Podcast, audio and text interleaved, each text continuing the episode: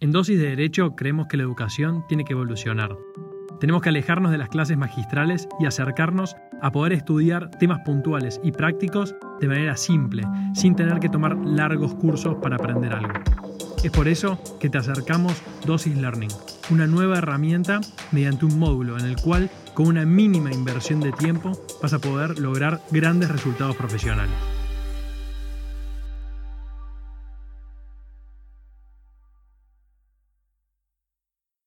Hoy en Dosis de Derecho hablamos con Can Devoto sobre la nueva ley que regula el teletrabajo. ¿Cuáles son los puntos principales? ¿Cuál es la mirada económica y cuál es la mirada jurídica? Quédate y escúchalo.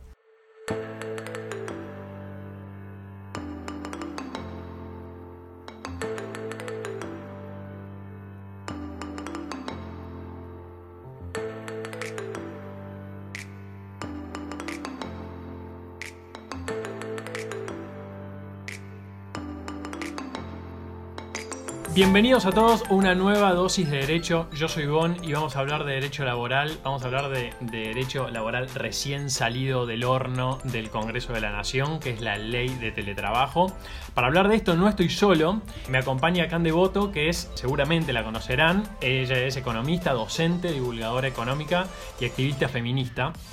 Trabaja como coordinadora en la Asociación Civil Economía Feminita. Es profesora de economía y columnista económica en diversos medios radiales, televisivos y gráficos. La tengo del otro lado, del otro lado del Zoom. ¿Cómo andas, Cande? Hola, Gonza, ¿cómo estás? Bien, todo muy bien. Gracias por, por el tiempito para, para charlar con nosotros de, esta ley. Un gusto, yo también quiero charlarla, me interesa la perspectiva desde el derecho también. Buenísimo, buenísimo. A nosotros nos, encantó el, el Explaining que, que, hiciste y por eso te, te invitamos a hacer el, un crossover con, con, dosis de derecho y por ahí profundizar un poquito desde lo económico y, y con la perspectiva de género que vos por ahí le podés dar seguramente a esta nueva ley o esta nueva regulación que si bien se viene discutiendo en Argentina, el teletrabajo desde el año 2002, más o menos, después de la aprobación del convenio del OIT sobre trabajo doméstico y la ley que lo, que lo incorpora a nuestra legislación interna ¿no? de, ese, de ese convenio del OIT.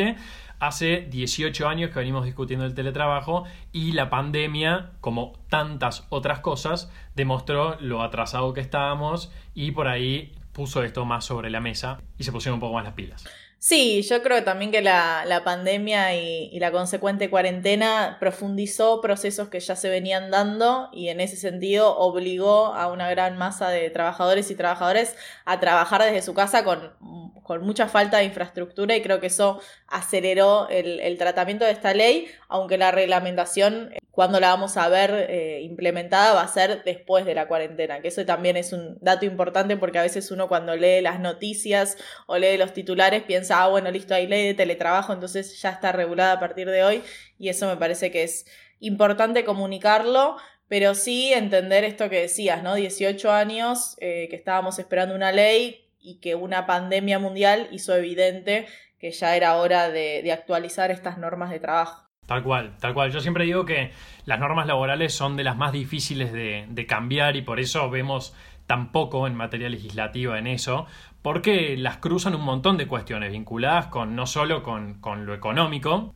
que desde ya el trabajo es, es la base económica de los, de los, países, pero además por cuestiones culturales, eh, ideológicas, religiosas muchas veces, que, que cruzan al, al, trabajo y la forma en la que se hace, y por eso por ahí es tan difícil de, de sancionar nuevas leyes.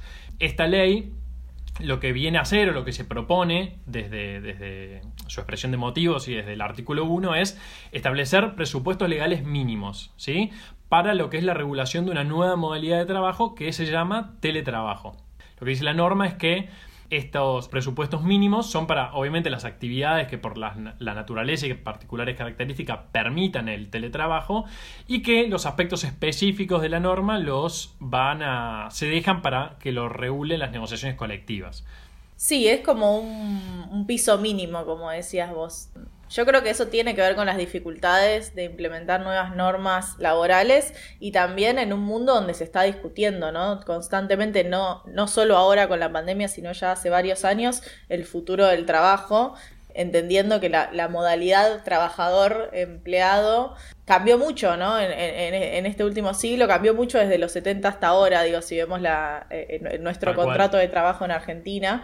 Eh, y el problema es que también tenemos que situar esta discusión en un país latinoamericano donde generalmente cuando hubo reformas en, las leyes laborales fueron en detrimento de ciertas conquistas que, habían conseguido los y las trabajadoras, pero que también hay que entender que el hecho de que no cambie la, la, ley, y en eso seguro que vas a tener mucho más para aportar que yo, pero el hecho de que no cambie la ley igual no impide la precarización del trabajo en el sentido de la cantidad de monotributistas y cuentapropistas que tenemos hoy en día en la Argentina, que, que, que no, no, no, quedan dentro del contrato de trabajo, entonces el contrato de trabajo, bueno, puede tener ciertas conquistas, pero en realidad tenés todo un universo de trabajadores que no acceden a esos derechos mínimos, ¿no? Que creo que también eso hay que, hay que meterlo en discusión. Sí, totalmente. De hecho, una de las particularidades y dificultades extra que tiene regular el trabajo en la Argentina es que estás regulando un mercado del cual el 40, el 50% no lo ves, porque está en informalidad.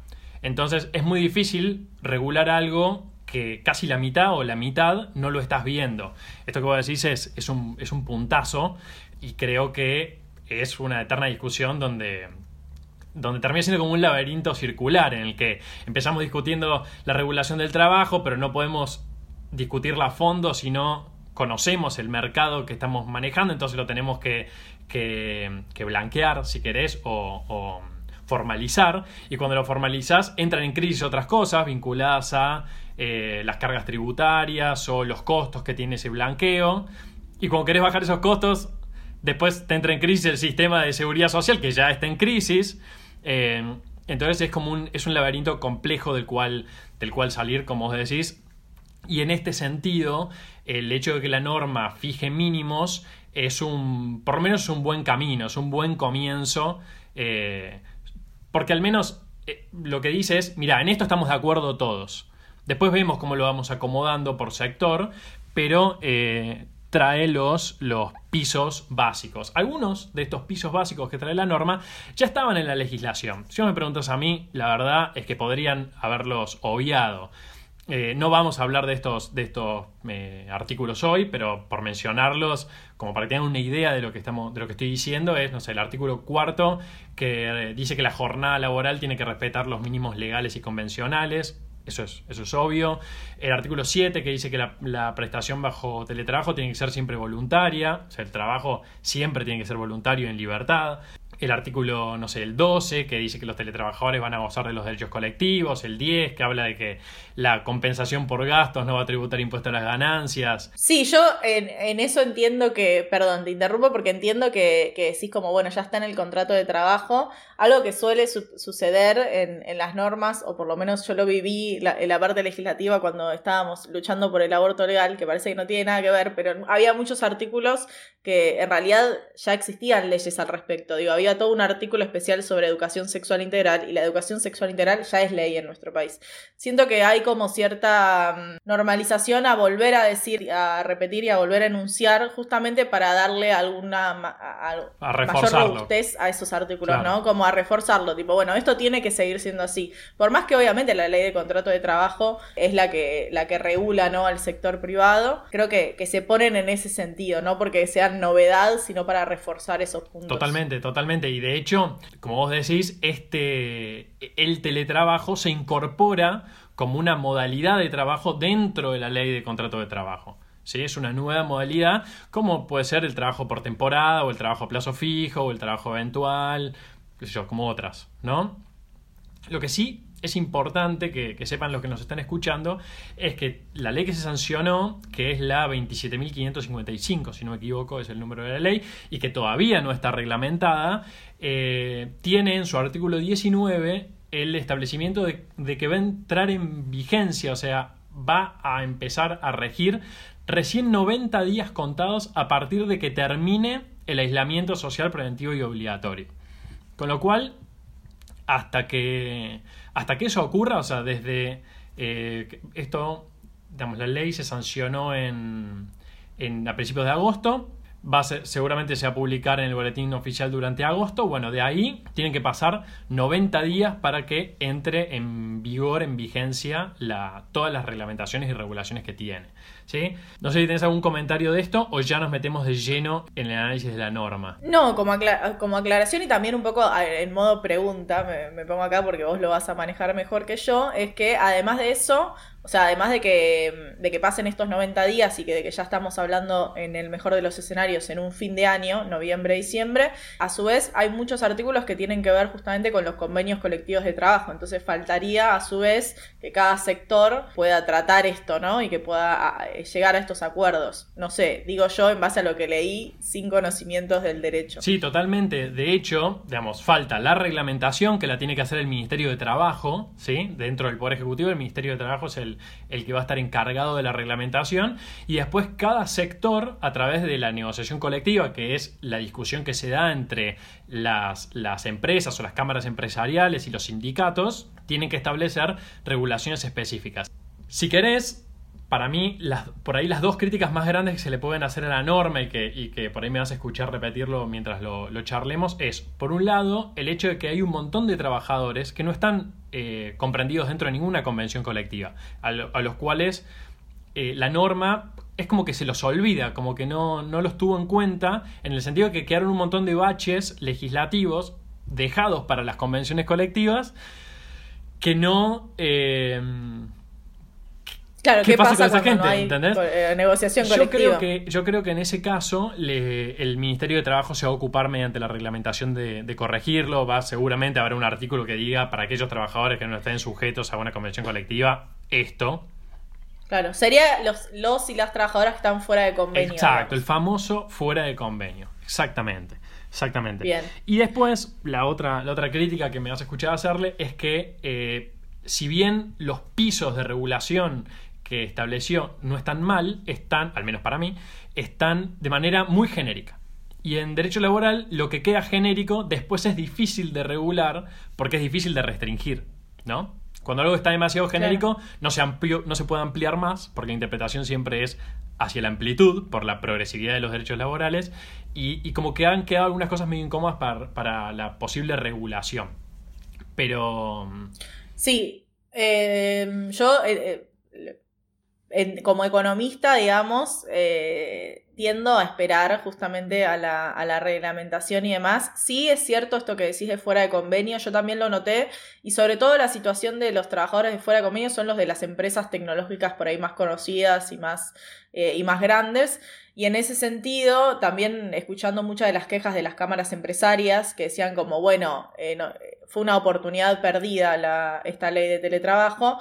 Y en realidad también hay que pensar en el universo ¿no? de, teletrabajadores, no solo actuales, sino los que vendrán. Y en ese sentido creo que, que se piensa en un piso de, de, derechos que obviamente que para los trabajadores eh, calificados que estaban en las empresas más grandes, por ahí ya lo tenían y por ahí ya las empresas les, les garantizaban el software, el hardware, la silla y demás, pero no es la situación de, de, del resto, ¿no? del conjunto de trabajadores y en ese punto me parece importante pensar en eso, ¿no? no en la situación de por ahí quienes están en las mejores condiciones, sino en el universo de, ese conjunto de trabajadores. Totalmente, totalmente, digamos, eh, refrendo todo lo que decís, los trabajadores fuera de convenio de las empresas tecnológicas en general, o los trabajadores fuera de convenio en general son los más teletrabajables, pero, así como podemos estar de acuerdo en eso, también podemos estar de acuerdo que por ahí un trabajador petroquímico de, una localidad en Santa Fe que de repente su puesto es teletrabajable, no tenía ninguna regulación dentro de sus convenciones y esto impulsa esa negociación a establecer algunos beneficios o algunas condiciones más específicas. Claro. Totalmente. Lo que dice la, norma en el, en, el artículo, en el artículo 2 da el concepto del teletrabajo, que la verdad que está, está bastante bien. Dice que es el que se realiza, la prestación laboral que se realiza total o parcialmente en el domicilio de la persona que trabaja o en lugares distintos al establecimiento o establecimientos del empleador mediante las TICs, mediante las tecnologías de información y comunicación. Este artículo hay que leerlo junto con el eh, artículo 18 del 2 nos vamos al 18, que dice que las empresas que cuenten con trabajadores que en esta modalidad se tienen que registrar en el Ministerio de Trabajo, acreditar la nómina de trabajadores y mantenerla actualizada y también el software o la plataforma que utilizan. Esto también recibió algunas críticas sobre que le agrega burocracia al proceso, si querés, de tener teletrabajadores, ¿no? Pero bueno, lo cierto es que se va a abrir un registro y para mí la lógica que tiene esto es que es muy difícil de controlar. Porque vos podés tener 10 trabajadores, 10 personas teletrabajando y una inspección del Ministerio de Trabajo en tu establecimiento no los va a detectar.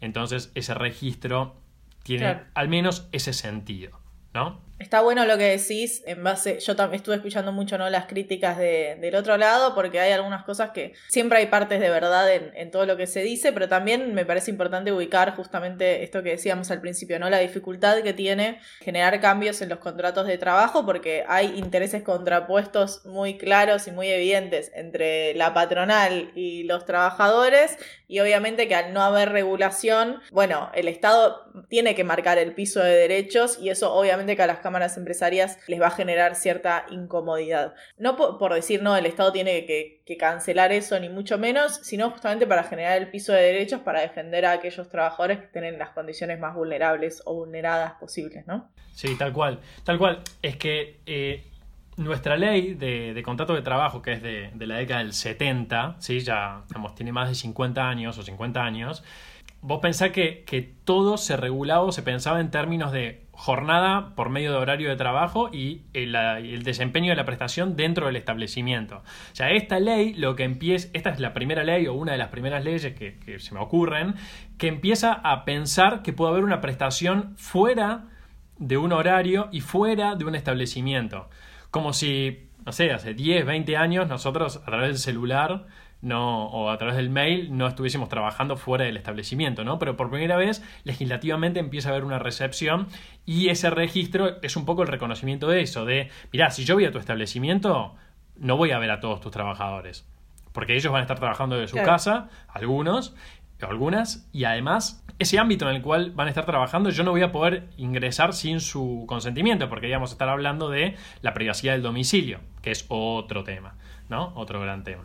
Pero bueno, después eh, la norma tiene cuatro artículos que me parecen que me parece que hay que analizarlos juntos, que es el 3, el 9, el 10 y el 11, ¿sí? Bien. ¿Por qué digo esto? Porque tienen que ver con el salario, los elementos de trabajo, la compensación por gastos y la formación.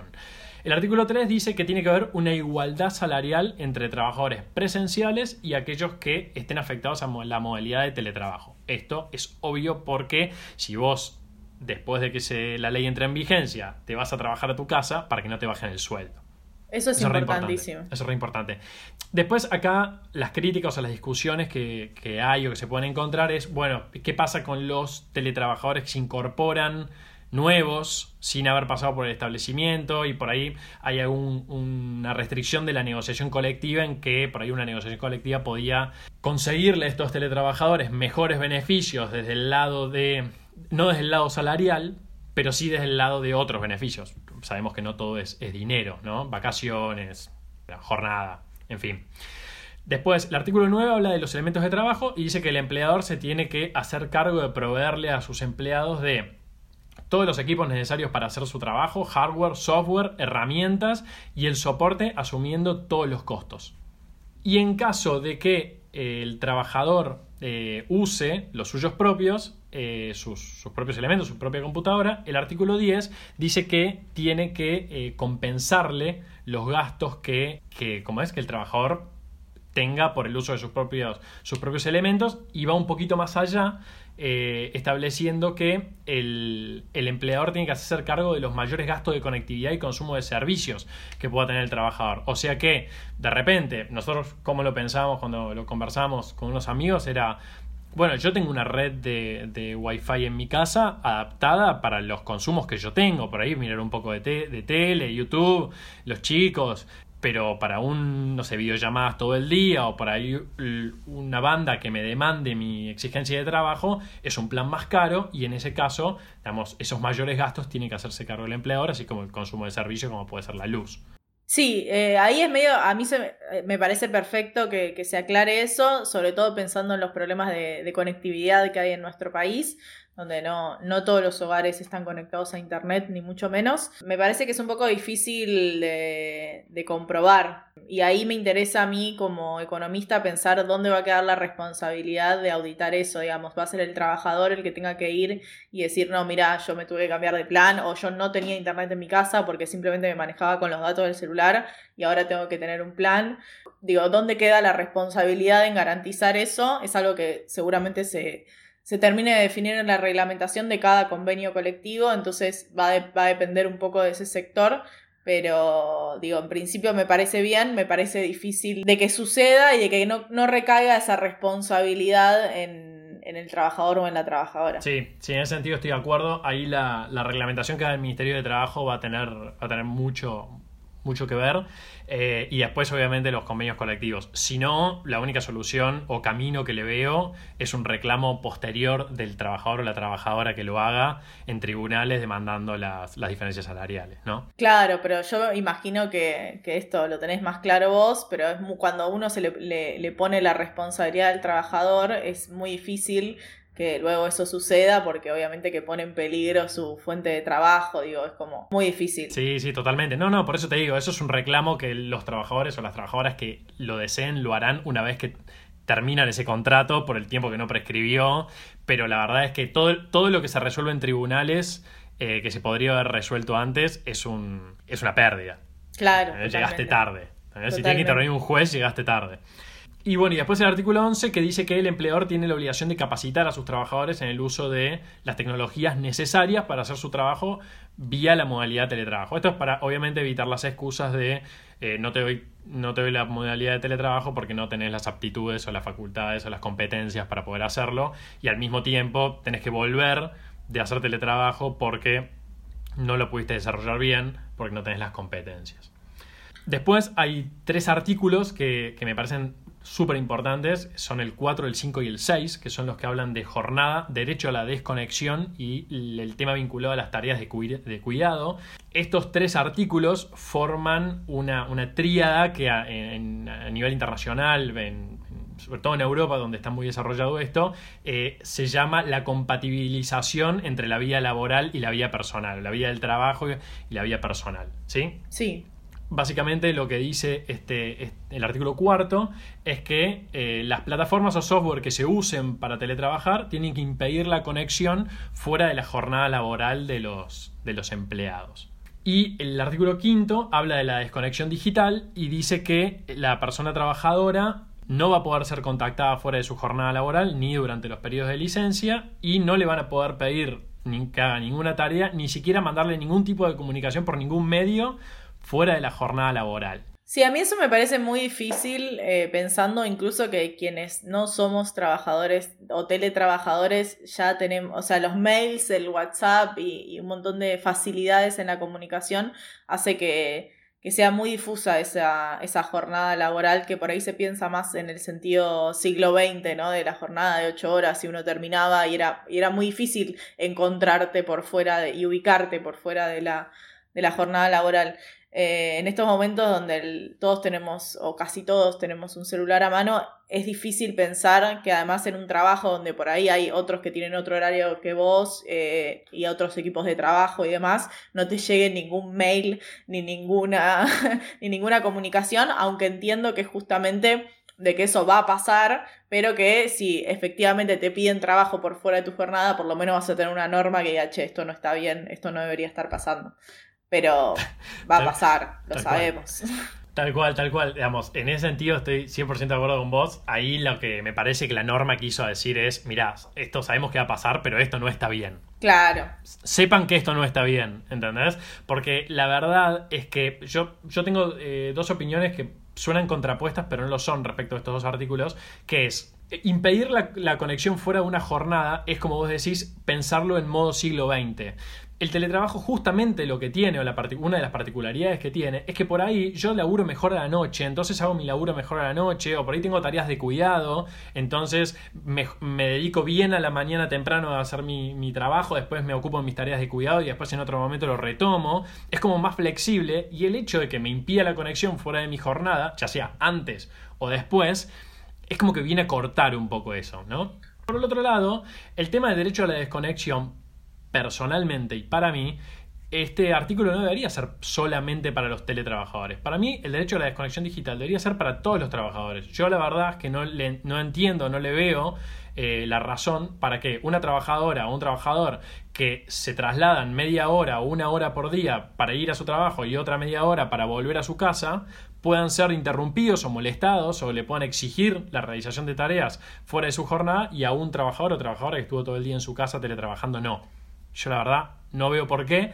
Creo que esto es un derecho que debería ser para todos y todas. Yo coincido mucho en lo del derecho para, para todos de la desconexión, porque justamente es algo que, vivimos, aunque sepamos que no se va a, terminar de cumplir. Pero sí es una, una de las discusiones que se hace sobre el futuro del trabajo y demás, es que justamente eh, dentro de estas modalidades que parecen ser más flexibles, lo que termina pasando eh, en esta idea del freelance y de ser tu propio jefe, es que en realidad termina siendo tu único empleado, digamos, en realidad. Tu propio empleado, claro. O sea, en realidad estás vos solo haciendo todo eh, y en ese sentido hay como una, digo, aparece como si fuese, bueno, vos tenés libertad para manejar tus horarios y demás, y si uno hiciese la cuenta, por ahí en realidad, en vez de trabajar 8 horas, estás trabajando 12. O por ahí antes, en esas ocho horas, vos tenías momentos de esparcimiento, tenías, eh, te ibas a almorzar, digo, había momentos de, menor volumen de trabajo y ahora, al estar todo medido tanto en objetivos y demás, se exige un rendimiento mayor.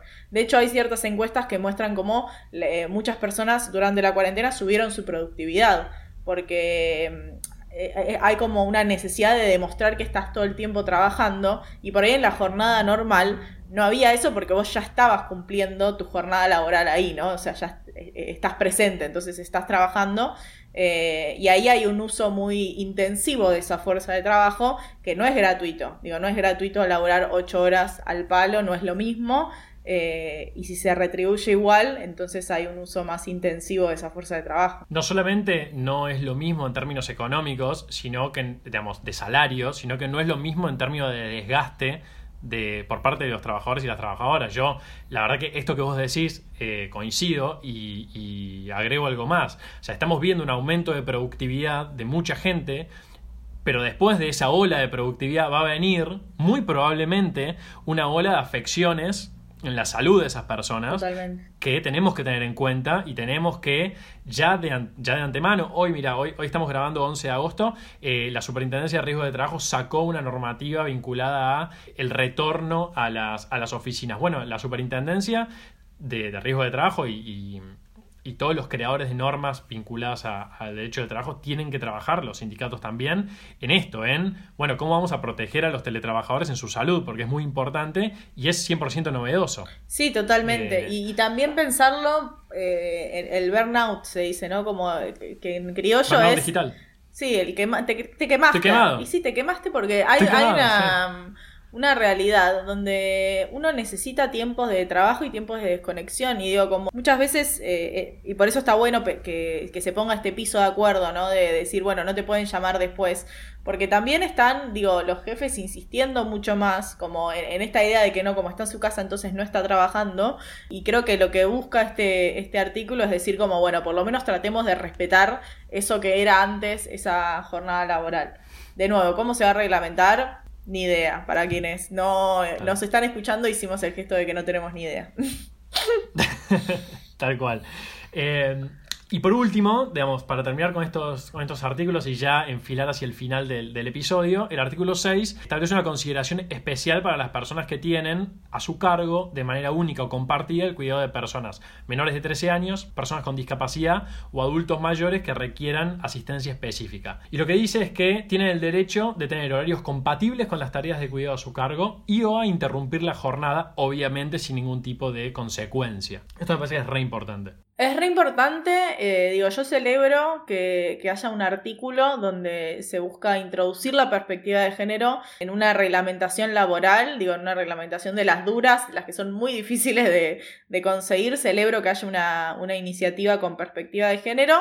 Me parece importante aclarar que muchas cosas quedan en, en manos de, de, las negociaciones colectivas y lo que viene sucediendo es que las cuestiones de género no suelen tener tanto impacto luego en las negociaciones colectivas, ¿no? que muchas veces se tratan más de salarios y demás y que pareciera que el cuidado y que el género y que, y que estas cuestiones, eh, bueno, son las que, las que están en, segundo nivel de importancia.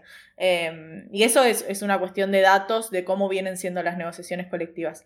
Entonces me parece importante que se incluya y me parece importante también marcar los límites, ¿no? Como se habla justamente del cuidado dentro del domicilio. ¿Qué pasa con las personas que cuidan a sus padres eh, o a algún familiar que está enfermo por fuera del domicilio? ¿O qué pasa con esos hogares que un adolescente de, de 14 años que también requiere eh, tareas de cuidado? Y lo más importante, de nuevo, es ¿Cómo se va a reglamentar esa compatibilización entre las dos jornadas? Digo, ¿va a ser la trabajadora o el trabajador el que diga, che, mira, tengo un, nene de cuatro años y necesito cortar a estas horas? Digo, ¿dónde va a quedar la responsabilidad en garantizar esa compatibilidad? Eso me parece súper importante. Y después hay otro punto que es más teórico, si se quiere, desde la economía feminista, que, bueno, si bien eh, incorpora esta perspectiva, también legitima que hay una doble jornada de trabajo en los hogares donde hay niñez. Y a su vez, si bien habla de ser corresponsables en ese cuidado, madres y padres, no hay nada específico que busque eh, achicar las brechas que existen hoy en día en esos trabajos de cuidado, donde tres cuartas partes las hacemos mayoritariamente las mujeres. Entonces está el riesgo de que esto reproduzca, que el cuidado quede a cargo de las mujeres y que sean ellas las responsables de compatibilizar estas dos jornadas laborales. Sí, totalmente, sobre todo incorporándose esta, esta ley o esta norma a una ley de contrato de trabajo que cuando habla del trabajador solamente está hablando del hombre. Esto es algo que yo lo digo mucho, que es que nuestra ley de contrato de trabajo entiende que el trabajador es el hombre y tiene un título especial para la mujer. Para la mujer que trabaje, aquella que, de casualidad encontremos trabajando, bueno, esa es su reglamentación, sobre todo vinculado a temas de que no trabaje de noche, no trabaje tareas insalubres y que esté protegido el embarazo y el matrimonio, pues sabemos que en, el, en la década del 70 la función principal de las, de las mujeres no era el trabajo, sino el tener hijos, ¿no? Obvio que si trabaja no, no perjudique a la familia ni a los hijos. Tal cual. Tal cual, y su, y su, capacidad reproductiva. Vamos a entrar al punto más picante de esta norma, que lo, lo dejamos para el final, que es la reversibilidad para aquellos distraídos que no sepan lo que es la reversibilidad, eh, se trata de un derecho que la norma consagra exclusivamente para el trabajador que aceptó prestar sus tareas bajo la modalidad de teletrabajo y que va a poder revertir esa decisión en cualquier momento y retornar a las tareas presenciales en el establecimiento en el cual las hubiera prestado o en su defecto, dice la norma, en el más cercano al a su domicilio. ¿no? Y acá lo que la norma trae eh, dice que el, empleador solo va a poder eh, negarse o, no aceptar este pedido del trabajador o la trabajadora cuando fuese imposible que acá hay un montón de críticas sobre si los empleadores tienen que mantener una oficina vacía por si la gente quiere volver o no. Y por último, y, escucho tu opinión al respecto, o, lo que quieras agregar, es que eh, si el empleador no tiene motivos para, para negar este, el, pedido del empleado, el empleado se puede considerar despedido. que es como la sanción más grande que tiene la, ley de contrato de trabajo. Eh, sí, yo creo que esto lo que busca es que justamente hay menores costos para los empleadores a, eh, eh, tener teletrabajadores en el sentido de que no tenés los costos de la oficina. También está lo del salario porque justamente se puede pensar que el trabajador necesita menos plata porque no tiene que ir hasta el, hasta el trabajo, puede comer en su casa y demás. Digo, se puede pensar en cómo se achican sus necesidades monetarias. Pero es importante esto de la reversibilidad justamente para que los empleadores no manden a todo el todo el staff a trabajar para simplemente ahorrarse esos costos de oficina. Creo que es bastante abstracto el, párrafo y que hay que esperar a ver a la reglamentación. Lo que es cierto es que en cualquier modelo de negocios, digo, uno necesita tener algún tipo de de proyección posible, de decir, bueno, eh, tengo tal oficina y no puedo tener siete espacios vacíos por si alguno quiere o no. Eso, eso me parece lo, lo más importante, pero también escuchando incluso a cámaras de empresarios y leyendo encuestas de teletrabajadores y demás, en general se tiende hacia un esquema mixto. O sea, no full teletrabajadores ni full trabajadores de, oficina presencial, ¿no? Como por ahí hacer parte y parte, porque también hay ciertos trabajos, obviamente depende del sector, que cada tanto requieren, ¿no? Como cierta presencialidad. De nuevo, depende de cada sector, eh, pero sí es el punto más polémico porque pone un poco en jaque la, la proyección, la previsibilidad que pueden tener los, los empresarios en pos de cuidar, me parece, eh, el derecho de quienes no eran teletrabajadores y de repente eh, lo fueron por esta pandemia y demás. Sí, tal cual, tal cual. A mí me parece que acá a la ley le faltó la reciprocidad. Para mí la, reversibilidad debería haber sido recíproca y con un preaviso. Creo que la parte del preaviso la reglamentación la va a poder corregir bien. La otra lo veo más difícil porque un poco le quita o no, quiero usar esa palabra, le mm, diluye la facultad de organización del trabajo que tiene el empleador, ¿no? Digamos, dándole todo la reversibilidad a favor de, del trabajador. Pero bueno, como vos decís, hay que esperar a la, reglamentación, ¿no? A ver qué es, qué es lo que hacen con esto y seguramente el, Ministerio de Trabajo, que es uno de los que reciben la mayor cantidad de reclamos después cuando una norma no está tan bien hecha, se ocupará de, ponerle los, cotos que, merezca, ¿no? Sí, a mí eso, como en términos generales, la digo, como las leyes son las que salen y ya salió y hubo un debate en el medio y hace 18 años que se esperaba, es una ley que busca pisos mínimos Obvio que hay críticas para hacerle. Creo que mucho va a depender justamente de estas negociaciones colectivas. Entonces mucho va a depender de, la fuerza que tengan los sindicatos o no dentro de ese sector. Pero va a ser un tema que vamos a, seguir discutiendo seguro porque es una nueva modalidad que se viene no solo en Argentina, sino en todo el mundo. Y, seguro que es algo que va a haber que, que rever, ¿no? Y un punto importante que, no dijimos y me parece relevante justamente, bueno, qué pasa con los empleados estatales y con las docentes. Y ahí es interesante como crítica por ahí un poco más profunda, ¿no? Pero justamente el contrato de trabajo habla para el sector privado, entonces también hay que pensar, bueno, qué es lo que va a pasar en el, en el sector público y qué rol tiene el Estado también como empleador, ¿no? Como quien, quien hace las normas y qué tipo de trabajos eh, lleva adelante. Yo digo, como eh, es importante pensar, ¿no? Cuando uno habla de precarización de las condiciones laborales y del monotributo y del cuentapropismo, bueno, el Estado es uno de los principales tercerizadores de fuerza de trabajo. Y eso también es algo que hay que hablar. No solamente eso, el Estado es uno de los inventores de muchas de las formas de tercerizar. Totalmente, y, marca precedente eso, porque justamente si el Estado lo hace, entonces ¿por qué las empresas no lo pueden hacer?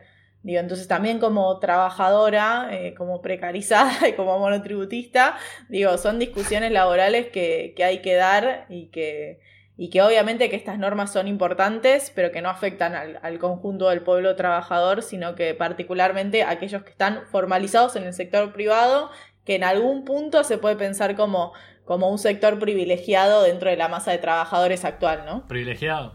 Y sí, en un país como Argentina que tiene, como dijimos al principio, casi la mitad de su fuerza de trabajo en la clandestinidad, eh, aquellos empleados que están, están regularmente registrados son privilegiados. Totalmente. El tema es que a donde, a donde debemos ir es a un lugar a donde no sea un privilegio tener un trabajo en relación de dependencia eh, o dentro de la formalidad. Total, o cómo en este mundo nuevo, igual yo esto lo tiro como pregunta, ¿no? Pero cómo en este mundo nuevo, en este futuro del trabajo, podemos garantizar desde el Estado derechos básicos. Eh, entendiendo estas flexibilidades en, en, las condiciones laborales, ¿no? ¿Cómo podemos hacer para que esto alcance al, al conjunto? Y creo que ahí hay discusiones que, que las tiro para quien le interese, que tienen que ver con el ingreso ciudadano universal. En Argentina se habla de la IFE y cómo se va a extender eso, pero bueno, en pensar justamente, bueno, si el sector privado no me puede garantizar esto por las modalidades nuevas del trabajo, bueno, yo como Estado, ¿cómo hago para poder garantizar esto? Mientras que permito que el sector privado también siga generando su, su propio modelo de negocios, ¿no? Tal cual, tal cual. Sí, me parecen discusiones súper interesantes. Eh, y un poco es lo que está pasando hoy. La pandemia, como decíamos al principio, vino a mover un montón de, el piso y a, echar a la luz cosas que por privilegios o por desinterés, o vaya a saber uno por qué, no le estaban metiendo o no le estaban en el foco de atención como están hoy, ¿no? Bueno, hemos llegado al final. Esta ley tiene otras cuestiones que no las hemos tratado hoy, como vinculadas a eh, accidentes de trabajo, vinculadas a prestaciones transnacionales y otras cositas y perlitas más. Los invitamos a que la lean. Muchas gracias, Cande, por, por todo el tiempo y por coparte con, con nosotros. La verdad que me, me encantó la, el Gracias por la invitación. A mí también me gustó, aprendí mucho, así que más no podía pedir. Buenísimo, buenísimo. Cuando quieras, estás remil invitada. Esto va a estar en todas nuestras redes. Pronto lo vamos a, sacar porque pues, es un tema que todavía está tibiecito y vamos a aprovecharlo. Así que bueno, les mando un saludo a todos. Te mando un beso grande, Cande. Gracias otra vez y nos vemos la próxima. Chau, chau.